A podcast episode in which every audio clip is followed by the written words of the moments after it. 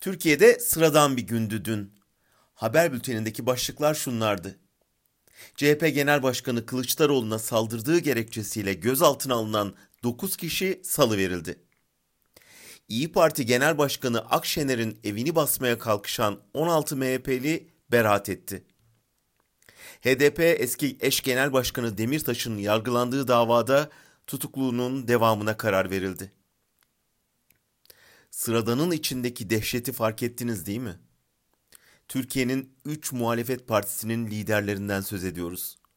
İkisi saldırıya uğradı, üçüncüsü hapiste. Diğer haberlerle devam edelim. Anayasa Mahkemesi'nin kuruluş yıl dönümünde Erdoğan, Kılıçdaroğlu'na geçmiş olsun demedi. CHP eski milletvekili Eren Erdem hapiste 300 gününü doldurdu. İstanbul Valiliği kitle örgütlerinin 1 Mayıs'ı Taksim'de kutlama talebini reddetti. Cumhuriyet Gazetesi'nden hapis cezası onanan 6 gazeteci yeniden cezaevine girdi. Hepsi ama hepsi bir günün gelişmeleri. Sadece bir günün. Mesela Almanya'yı 6 sene oyalayacak haber başlıkları bunlar. Biz günlük tüketiyoruz bu çılgınlığı. Hangi halk buna daha fazla dayanabilir ki? Hangi ülke saldırganlığın ödüllendirilmesine, cesaretin cezalandırılmasına daha fazla katlanabilir ki?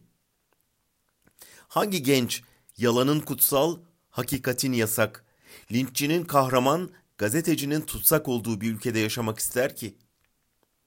O halde neden ileride Alman vatandaşı olmak isteyen gençlere şaşıyoruz ki? Tek çaremiz var, bu denklemi tersine çevirmek. Hakikati, adaleti, vicdanı savunanları baş tacı edip zorbalığı, hırsızlığı, kindarlığı cezalandırmak.